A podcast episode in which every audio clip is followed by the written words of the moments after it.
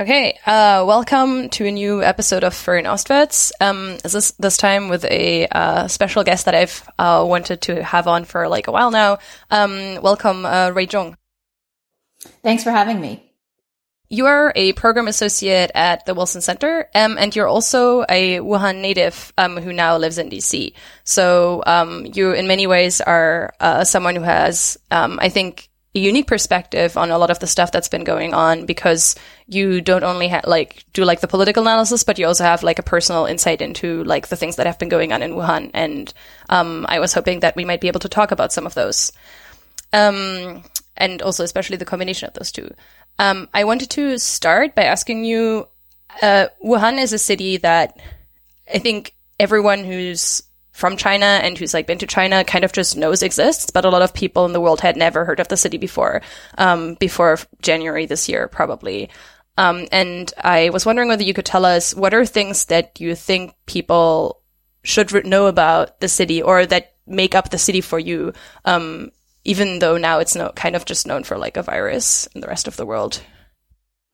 Sure. So Wuhan for me, I would say it embodies a typical Midwestern Rust Belt industrial city image because of its history as a shipping hub within China, even dating back to Imperial China, where the ports by the Yangtze River acted as a sort of port for, for goods and people.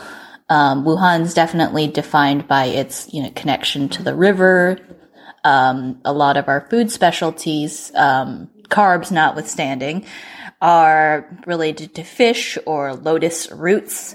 And so it's very much a river uh, side city. And modern day Wuhan is actually three cities combined Hanyang, Wuchang, and Hankou. So its size of about 11 million people is, is pretty large. I would also add, um, in relation to the current coronavirus crisis that Wuhan has a pretty complex medical system because of the large amount of universities within the city limits. So when the coronavirus hit initially, what my initial reaction was, well, Wuhan has a pretty large, pretty developed healthcare system. So for it to be tested like this, this virus is probably a really big deal.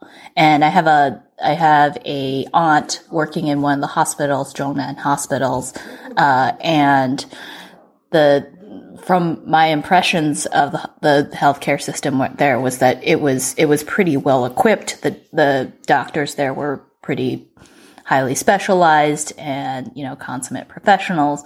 And so that knowledge of that healthcare system, I think, was something that really clued me in on how much damage this virus was was going to do. Not to say that the healthcare system is perfect. China's healthcare system notoriously has really long wait times and a lot lot, lot of out of pocket costs for patients, but you know, relative to other healthcare systems, there wasn't anything subpar, I would say, about Wuhan's hospitals. Yeah, I think that's like a really important point, especially also that I think sometimes people have a tendency to assume that if they haven't heard of a place, it's kind of like small and maybe underdeveloped. Um, mm-hmm. But I think it's definitely a fact of life as well that a lot of major, really developed industrialized cities in China just are not well known outside the country. Right. So, yeah. Um, I think maybe it makes sense to go like um, like a bit like chronologically. Um, and so I wanted to ask whether you can kind of take us back to mid to late January when these reports about the virus were first coming out. Because in the beginning there were kind of like a lot of rumors, um, just like flying around. Do you remember what that was like, and especially um, what like what did people know and how like did people take it seriously? Like how did they feel about it? So uh, the timeline for me, I think, goes back to December, late December, early January. That's when the rumors of, you know, shutdowns and potential concerns about a SARS like virus. There wasn't a formal name for it yet. Were circulating within WeChat um, and sometimes Weibo posts. I don't use Weibo regularly, so I'm not authoritative on it, but certainly within my family's WeChat groups, there was a concern that there was some kind of lung disease outbreak. And my family particularly sensitive to this because my grandfather has chronic lung problems. So this is a sort of health issue that we take very, very seriously because he has to be hospitalized in the past. And an infectious disease would not be good for someone of his age and health status. And so the timeline for this, I think, really started in early January. By mid January, Wuhan was still going on with business as usual, including a couple of really large gatherings that were taking place prior to New Year's. And New Year's, I think, was a definitely a turning point for how China saw this because this is this is a big de- this is a big deal in in China as as you know um, because for a lot of Chinese people this is their one chance per year to see their families. China relies a lot on migrant workers. Those migrant workers travel from the cities where all the jobs are to rural provinces where their family members are. And so shutting down New Year's is a, is a pretty big deal, both for them um, and for you know politicians and leaders because China's politicians are always trying to impress each other for potential promotions and you know nicer party and government job slots. Canceling New Year's events was something that uh, Wuhan's political leadership was very hesitant to do, and now in March, I'm looking at all these politicians saying, I don't want to close beaches or I don't want to close churches. And it's a very frustrating sense of deja vu because it's, it's, it's, you know that they have, you know, careers and economies at stake, but the, the costs of keeping things open, given the qualities of this virus are completely devastating. How much of it was because um, inf- like information and rumors about this virus had been, or like also messages about this virus had been circulating um, for on social media for like way for a while, way before the Chinese government ever did anything. So was there a sense that like um, was there like any sense of like public pressure or like public demands for like the government doing something or like requests for information, or was that something that was very much like um, kept down at the time?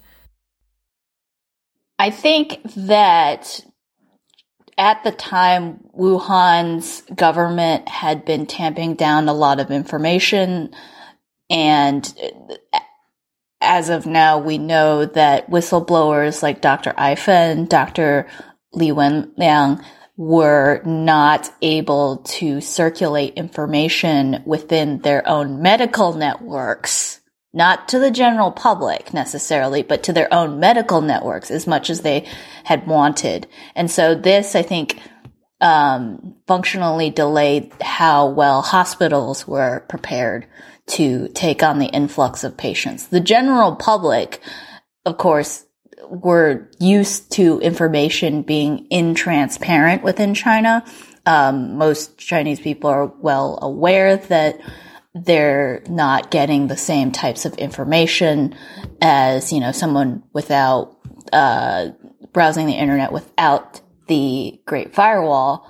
But medical professionals, this I think was something that they had not expected to get censored about. And this was something that ultimately caught medical professionals in Wuhan um, off guard later when the scale of the disease became clearer and clearer when and like when did you do you think the mood changed? Um like was that something that like did people begin realizing the gravity of the situation more broadly when the lockdown actually happened and was imposed from above? Or was it the rising death toll before? Like what was like when did the mood change and how did it happen?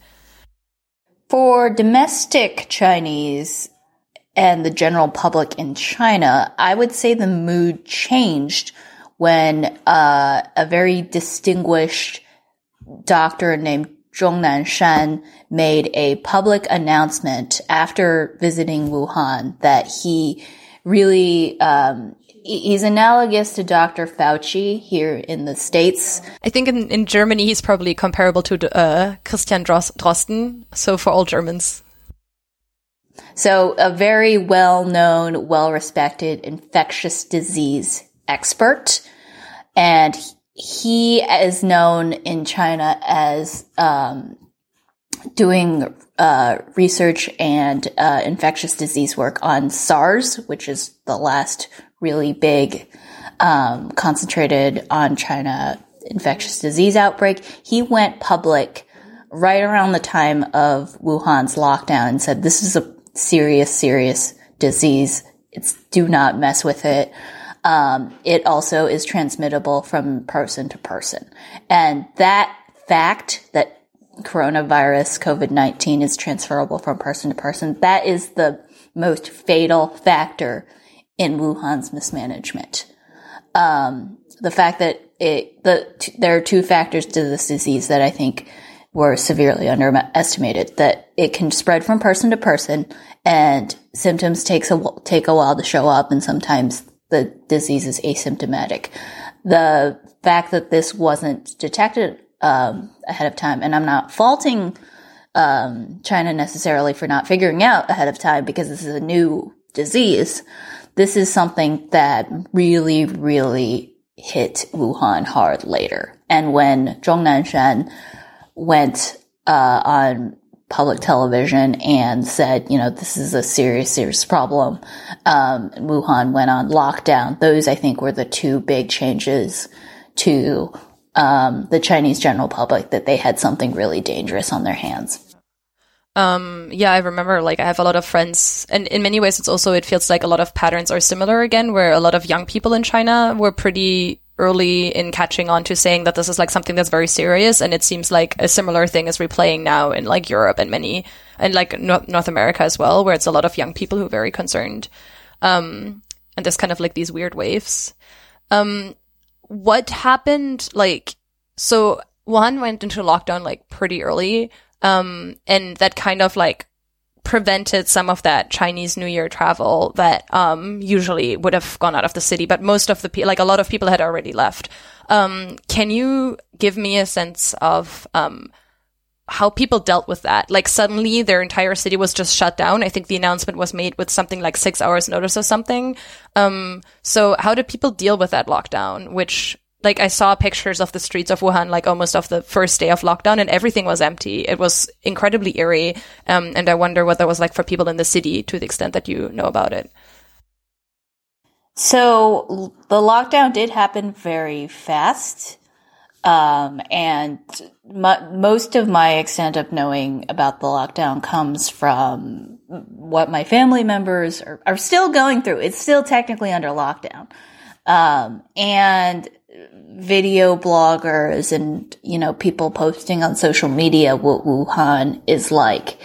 So a lot of people were, you know, stuck in their houses or, um, stuck within their little like neighborhood communities.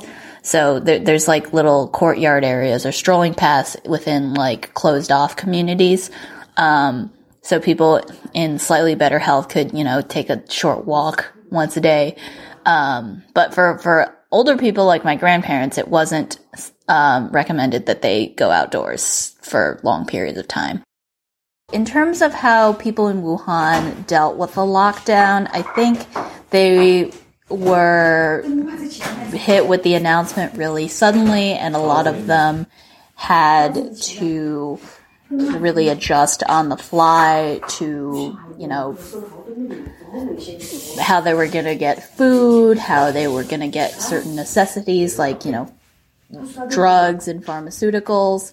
I would say that the latter really, really hit certain households hard because, you know, COVID 19 doesn't put a pause on other health needs.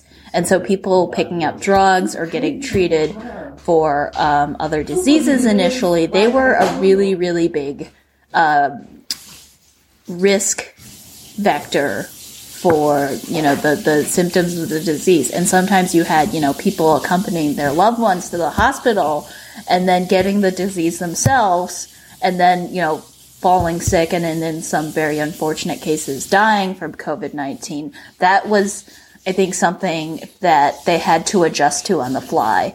Um, so some of these early missteps um, had to be remedied really quickly uh, by quarantining people outside of their homes so they wouldn't spread the virus to their family members, um, increasing testing in, and constructing temporary quarantine and treatment facilities.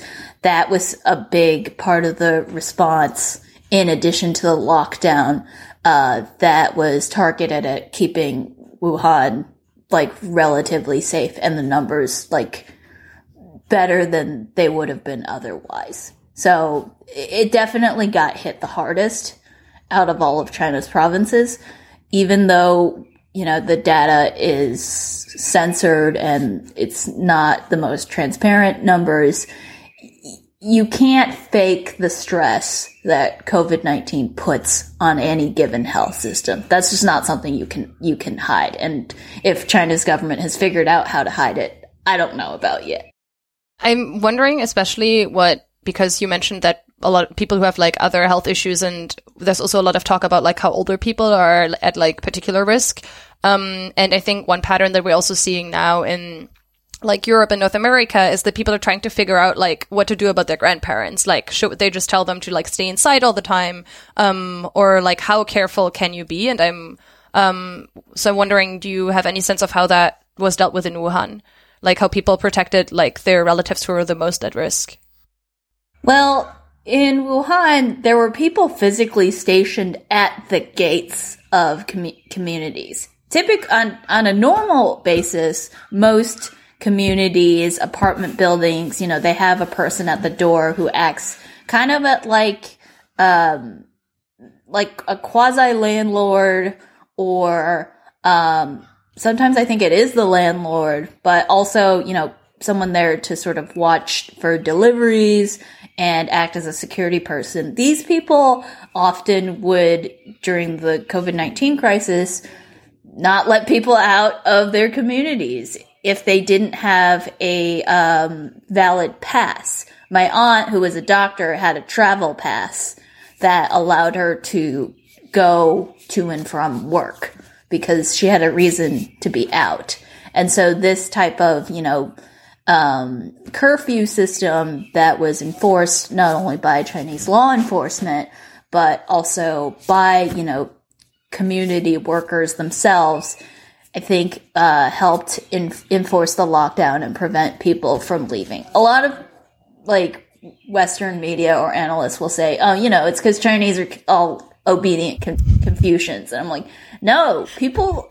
People don't like being cooped up and not celebrating Chinese New Year. This is like they they wanted to go out, but you physically had people preventing them from going out. And also all the cops were on the lookout for people that looked like they weren't supposed to be outside. So, uh, the enforcement of lockdown, I think, was a mix of, you know, community efforts and law enforcement efforts.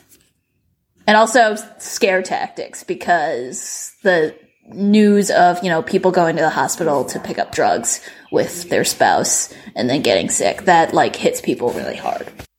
Yeah. Um, do you, how do you even get those passes? Like you mentioned that your aunt had like a pass because she was like basically an essential worker, I guess. Is that something that you get issued by the like the local government or how did that work? I'm not super clear on the process that those were issued, but because she was a hospital worker, I'm assuming that hospital workers were prioritized. Um, Typically, delivery workers were also allowed on the roads for groceries, for parcels, and for you know other essential work duties.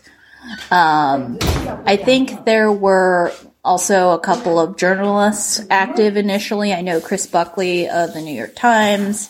Um, I think Chao Deng, also of the New York Times. Both are now removed from China at this point, unfortunately.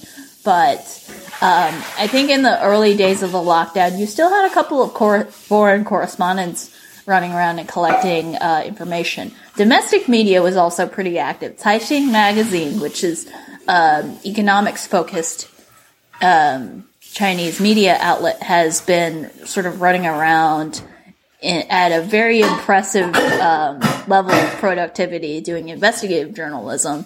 And I think th- those people were also active and out and about um, until lockdowns and travel bans became more and more serious in February. Yeah, I think honestly, also like as a side note, I think if people want to get a subscription for any Chinese news outlet, like Caixin is definitely one of those outlets that really deserves like any support they can get right now. And they've been doing an incredible job for the past few months, mm-hmm. um, both in uh, English and in Chinese. Yep. Um, since you also mentioned like delivery, so um, I have like a clarifying question, and then um, so people were also not allowed to leave their compounds for groceries. Is that correct? Like they had to get stuff delivered, or were you allowed to go to the supermarket? As time passed, people were not allowed to go to the markets by themselves. And so for communities like my grandparents, there would be organized tuangou or group buys by their apartment complex. Um, for some communities, they receive deliveries of like cai or like free deliveries of fresh produce. Um, but those did not happen very often. Most of the time, they had to just buy it out of pocket. Um, so, because Wuhan is a large city of 11 million people, you know, I, my sort of educated guess is that the material conditions of residents varied wildly based on, you know, their economic conditions before the outbreak. My grandparents, you know, they have decent pensions. You know, they have some money saved up. They have, both of them had pretty good, solid jobs, particularly my grandfather, who was working uh, as a bureaucrat in Hubei's education bureau before he retired. Um, but not everybody was had the same material conditions as them, and so I think because um, of you know the issue of economic inequality, um, people from lower income households, especially migrant workers in Wuhan, I think really had to struggle through the outbreak. Yeah, I was going to ask, that was going to be my next question, like, especially for like delivery workers who kind of were exposed to more risk and like all those people who um, could not afford to kind of like just stay inside, um, but actually had to keep working, um, or who may not necessarily have had the money to just like have everything delivered. Um, is there any information yet about like how it impacted, how the lockdown impacted those communities? Uh, the gig economy in China often pays by volume instead of a regular wage. I don't know that much about benefits, but I can't imagine those benefits are super great compared to, you know, salaried people who could just, you know, log on from home and work from there. Um, but uh, one thing that really impressed me uh, about delivery drivers was that they were able to get protective gear to um, their their workers fairly early on, and you know disinfect the stuff um, a little earlier in this podcast, I got a pizza delivery and we noticed that the person uh, didn't have any gloves on. And so this type of policy is something that, you know, isn't always a given in the gig economy, but the New York Times profiled the delivery driver for Hema, which is a grocery delivery service run by Alibaba. And he actually was able to get masks, gloves, disinfectant spray for his delivery routes fairly early on. I hope that's the case for, you know, all delivery drivers in China. I don't know for sure, but those types of standards for, you know, every type of non-essential worker, I think, uh, is an important factor in, in, in, um, spread, the disease spread. Then I'm curious if you're comfortable speaking about it um, on a personal level. Um, I'd be really interested how you communicated with your grandparents during this time, um, and how and whether you were able to like kind of support them from afar. Um, and I think that's something that a situation that many people find themselves in right now that they're kind of like in touch with loved ones like remotely, but have like loved ones that are maybe shut in somewhere. And so um, I'm wondering how that worked out for you or like for your family. Sure. I'm going to quote uh, Wilfred Chan. He's a New York based uh, Hong Kong writer. He tweeted a while ago diaspora is mailing masks back and forth across the ocean. And I think that encapsulates what a lot of um, Chinese Americans, certainly Wuhan, you know, diaspora people went through in the really peak of the outbreak uh, within China, and I think by extension, you know, uh, Hong Kong, um, and so on. I think Taiwan like was able to make its own masks, but I'm sure that people living overseas were able to, you know, try to reach out to their family members and check in. Um, but yeah, like we were checking in to see what types of resources were available. Um, certainly, um, securing a way for my grandfather to receive his prescription medicine um, and any other sort of necessities was something that um, my family prioritized. But I think what people living overseas were just trying to do is, you know, do you have masks? Do you have disinfectant? Um, are you able to get enough food? Those were pretty much at the core of uh, what I was, what what my family was worried about, and um, what we wanted to make sure uh, was uh, not something my grandparents were worried about. Do you have a sense of how people in Wuhan, in particular, but also in the rest of China, were able to cope with um, the like psychological challenge of being stuck inside for such a long time? Certainly, just occupying their time indoors was something important. Um, you know, the it again, it really depended on um, the economic well-being of specific families. So people who were not as well off in um, more rural areas of Hubei um, the rest of Hubei outside of Wuhan was also sort of under a pretty like serious coronavirus watch. Um, and students in areas where there wasn't as good internet connectivity were really worried about, you know, falling behind in school. Also, um, as we're seeing in America, and probably, you know, Germany as well, you can't do every single job in existence from home. Um, and so, you know, people who were working in, you know, hospitality, in certainly foreign travel, um, and a lot of other sectors, they, they had to face a very hard, you know, economic hit. Um, so th- I think that type of pressure um, certainly, you know, does a lot of psychological damage. Um, and even though China is just sort of coming out uh, of coronavirus, like very cautiously, they're still worried about, you know, additional waves of the virus. Uh, I don't think we'll know for certain what type of, you know, psychological damage is being done or has been done up to this point.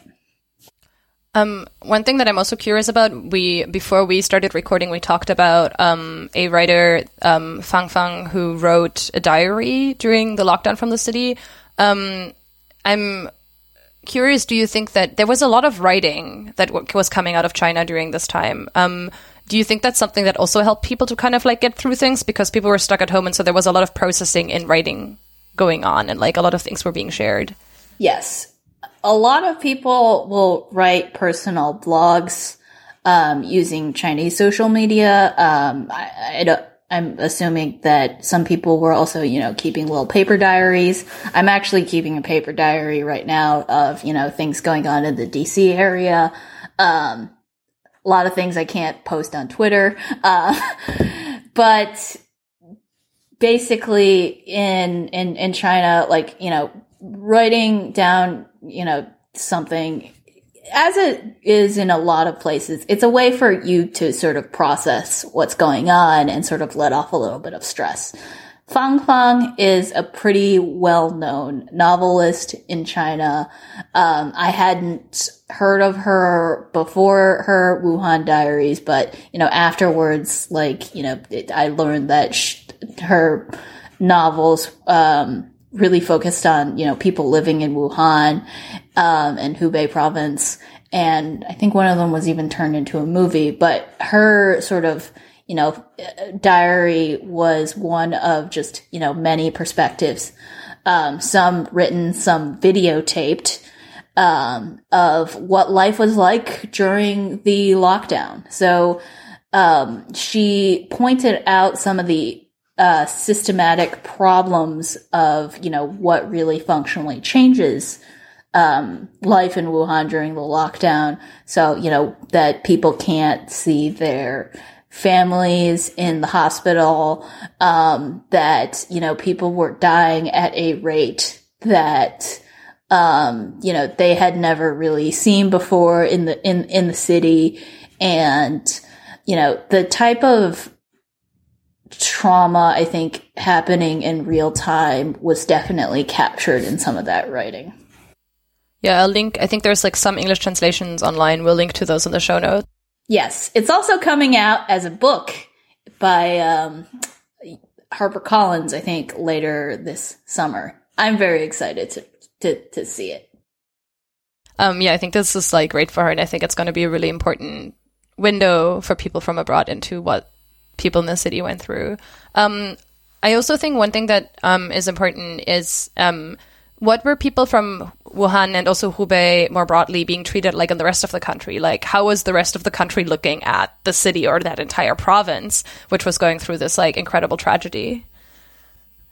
It was a mixture of reactions, I would say. Some people uh, were really scared of people from Hubei, even if they weren't in Hubei at the time of the initial coronavirus outbreak. You had villages basically putting up signs and ferreting out people from Hubei as disease vectors. So it's sort of like a smaller scale version of xenophobia that Chinese and other East Asian diaspora are uh, experiencing outside of China. But yeah, there was definitely some stigma against people from Hubei early on.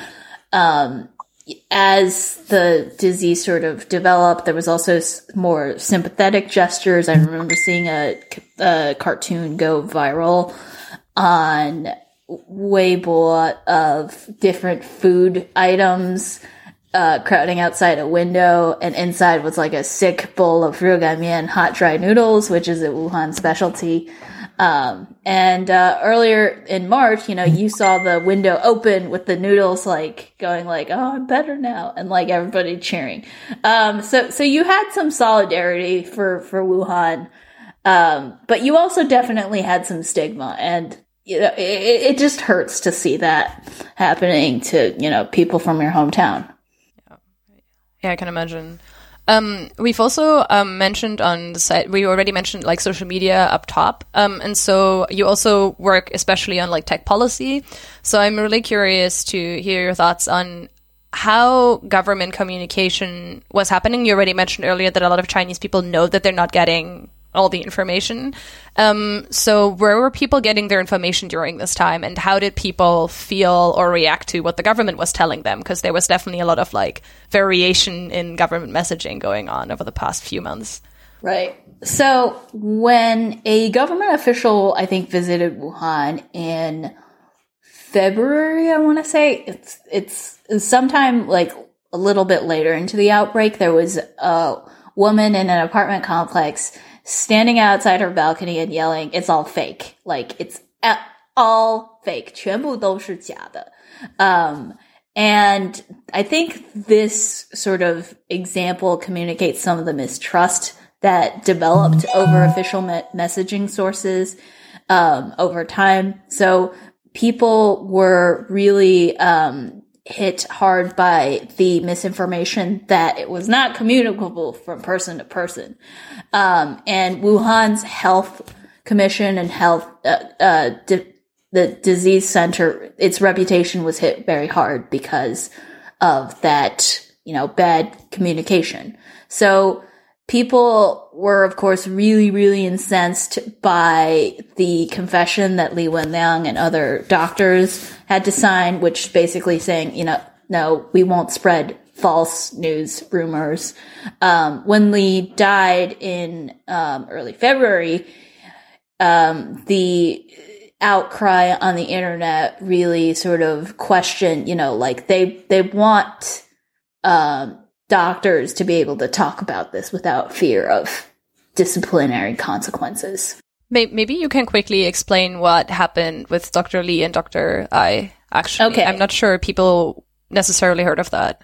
Okay, so Dr. Ai uh, noticed symptoms in some of the patients she was treating. She's, I think, the head of an emergency medicine uh, department in one of Wuhan's hospitals, and um, sort of circled some of the uh, issues in, you know, her medical checkups. Um, Dr. Li and some other doctors noticed this. He wasn't even a respiratory like uh, specialist. He was an eye doctor, but he spread the information within uh, WeChat groups of his um, medical school alumni. And, you know, once apprehended, he had to sign a confession by his hospital's disciplinary committee. So, um, saying that he wouldn't spread any rumors. Um, as I said earlier, I think the real impact of this was that it hindered the ability of these specialists to prepare their respective uh, medical facilities. And so, like, what people were really angry at uh, was that because of this delay for what, like, a New Year's feast or like New Year's festivities or some politician looking good, um, they essentially had to risk their lives and hospitals were bur- overburdened for something on the grand scheme of things very trivial.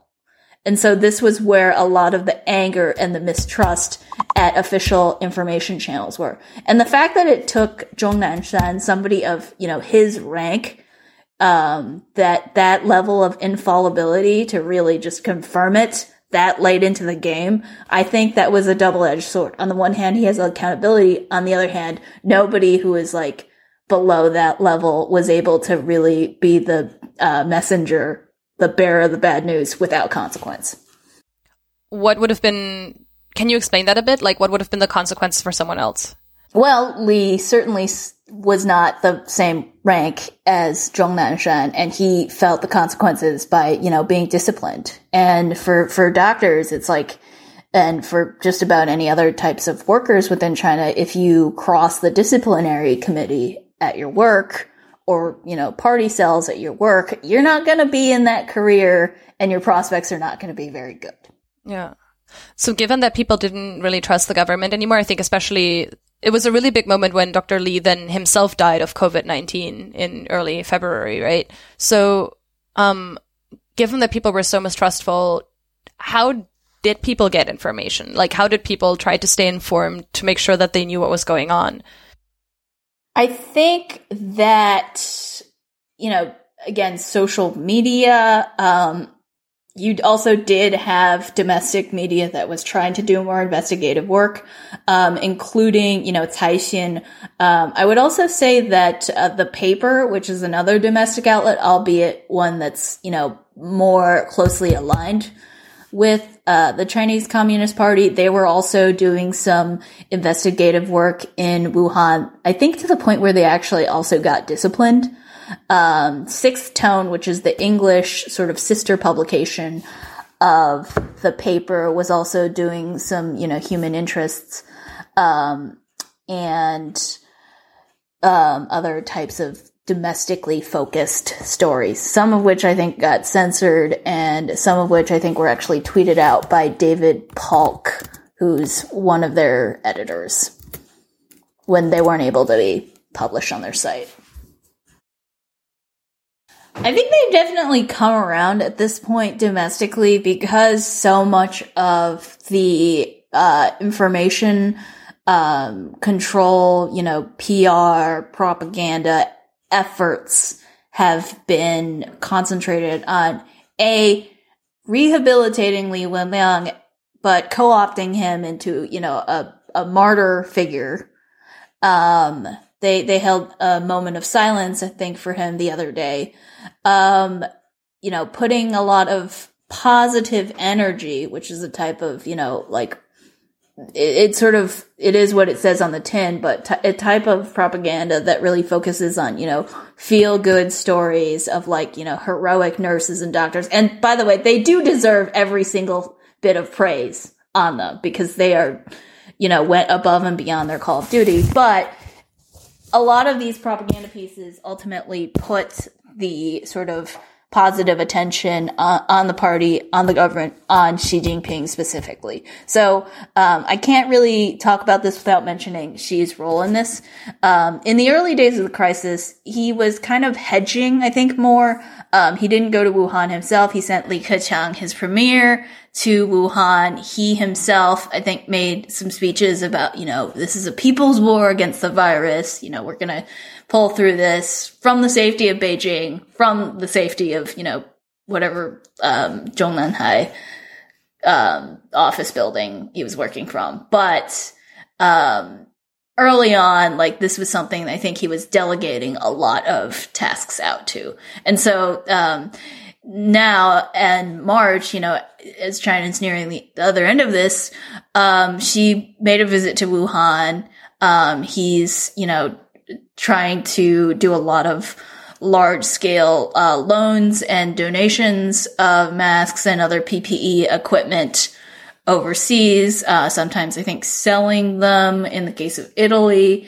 Um, and this narrative reshaping effort comes at a time when the US, the UK, Australia, so on and so forth are really struggling with COVID 19. And so this is, um, I think, presents an opportunity for China to sort of pave over, you know, January and February and try to, uh, you know, use like PP and mask diplomacy and other types of, you know, PR efforts to try to reshape its image from the uh, first few months of the year. Yeah, yeah, that's definitely something. It's it's weird to see those that time being almost forgotten right now, or like at least in the official narrative, it's something that like seems to disappear. Yeah. Okay, this that's it in terms of questions from me. Um, is there anything that you want to add, or that you think that maybe we missed that's really important for understanding what happened in the past few months?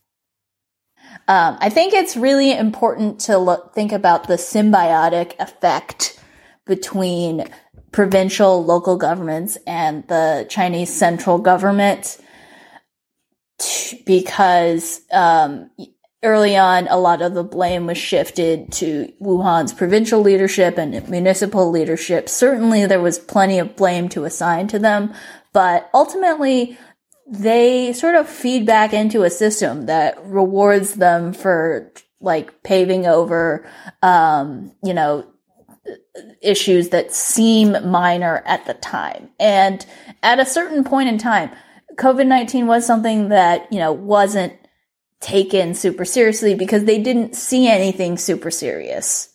Um, even though it was just, as it turns out now, the tip of the iceberg. But it's, it's both the missteps of the sort of municipal level government leadership, but also the, the system maybe wasn't really well designed to handle, you know, that type of, um, security issue that was sort of looming from the outside.